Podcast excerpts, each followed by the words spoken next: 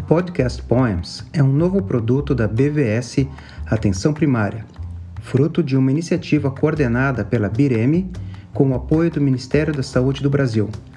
Nosso objetivo é aprimorar os conhecimentos dos profissionais que atuam na atenção primária em saúde de uma forma direta e rápida. Vamos apresentar semanalmente o resumo de um poema, na tradução livre, Evidências que Importam ao Paciente. Acesse a BVS APS em aps.bvs.br e confira este e outros produtos oferecidos para você.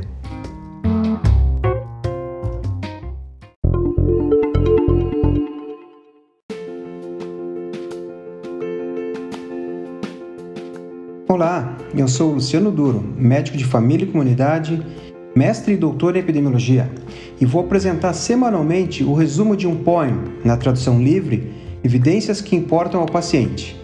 Acesse a BVS APS em aps.bvs.br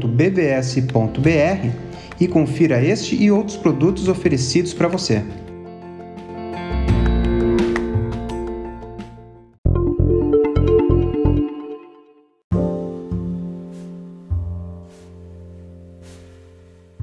Neste episódio do podcast Poems da BVS APS, eu vou apresentar um estudo caso-controle publicado no JAMA em 2015, onde são avaliadas associações entre o uso da aspirina e outros anti-inflamatórios não esteroidais e o câncer de cólon, de acordo com variantes genéticas. Na verdade, eu vou me focar apenas no efeito global para aproveitar e conversar um pouco mais sobre esse tipo de delineamento, que possui características tão peculiares.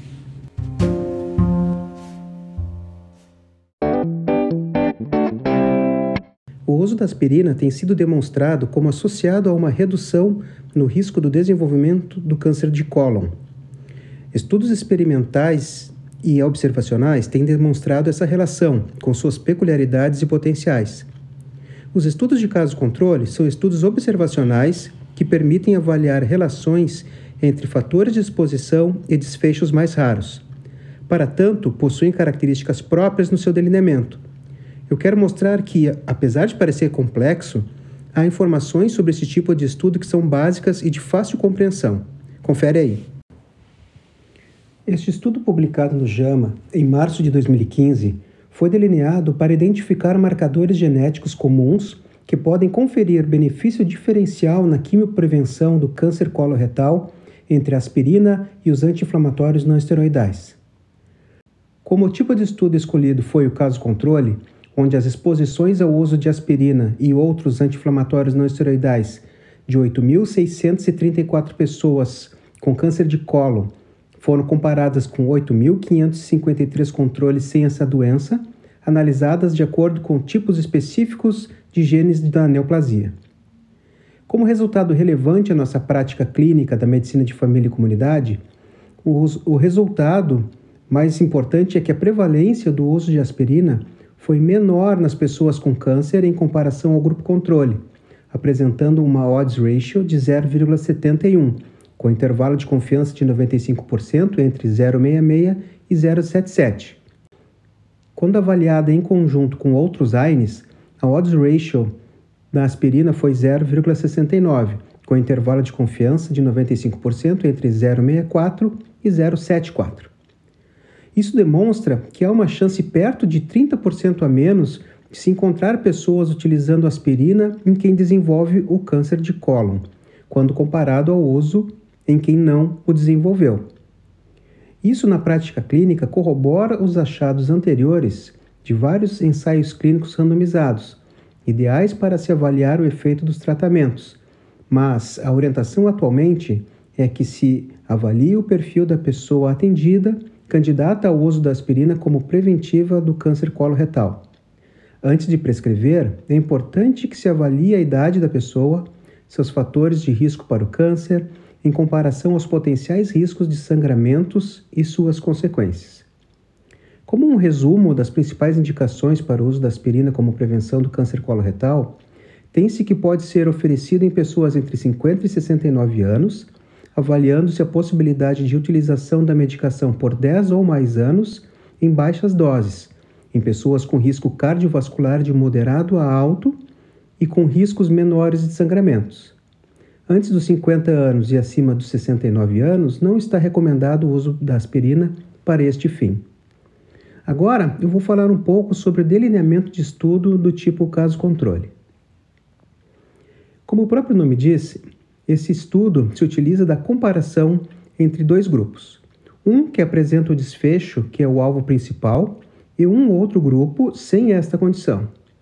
A intenção do pesquisador ao criar um estudo de casos e controles é verificar se há alguma determinada exposição mais relacionada a algum dos grupos quando comparados entre si.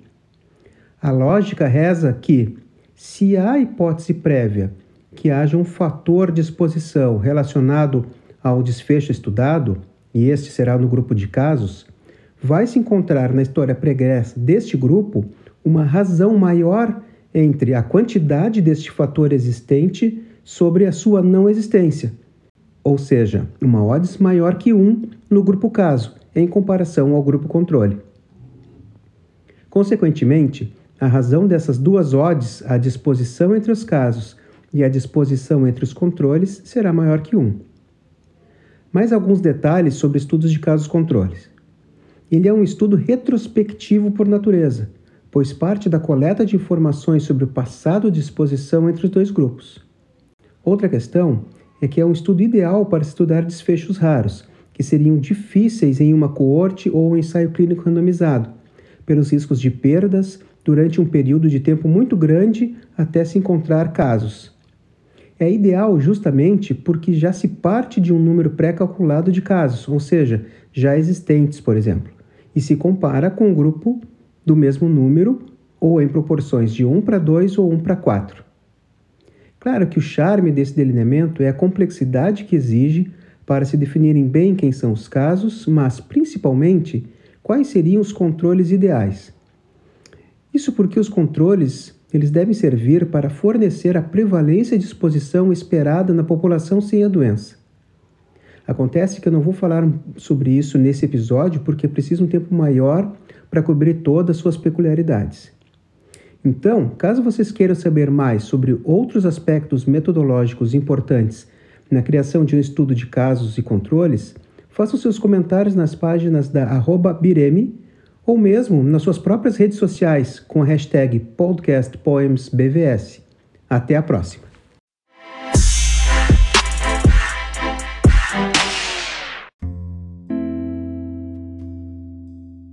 Obrigado a você, ouvinte, por nos acompanhar até aqui com produção, roteiro e produção técnica de Luciano Duro.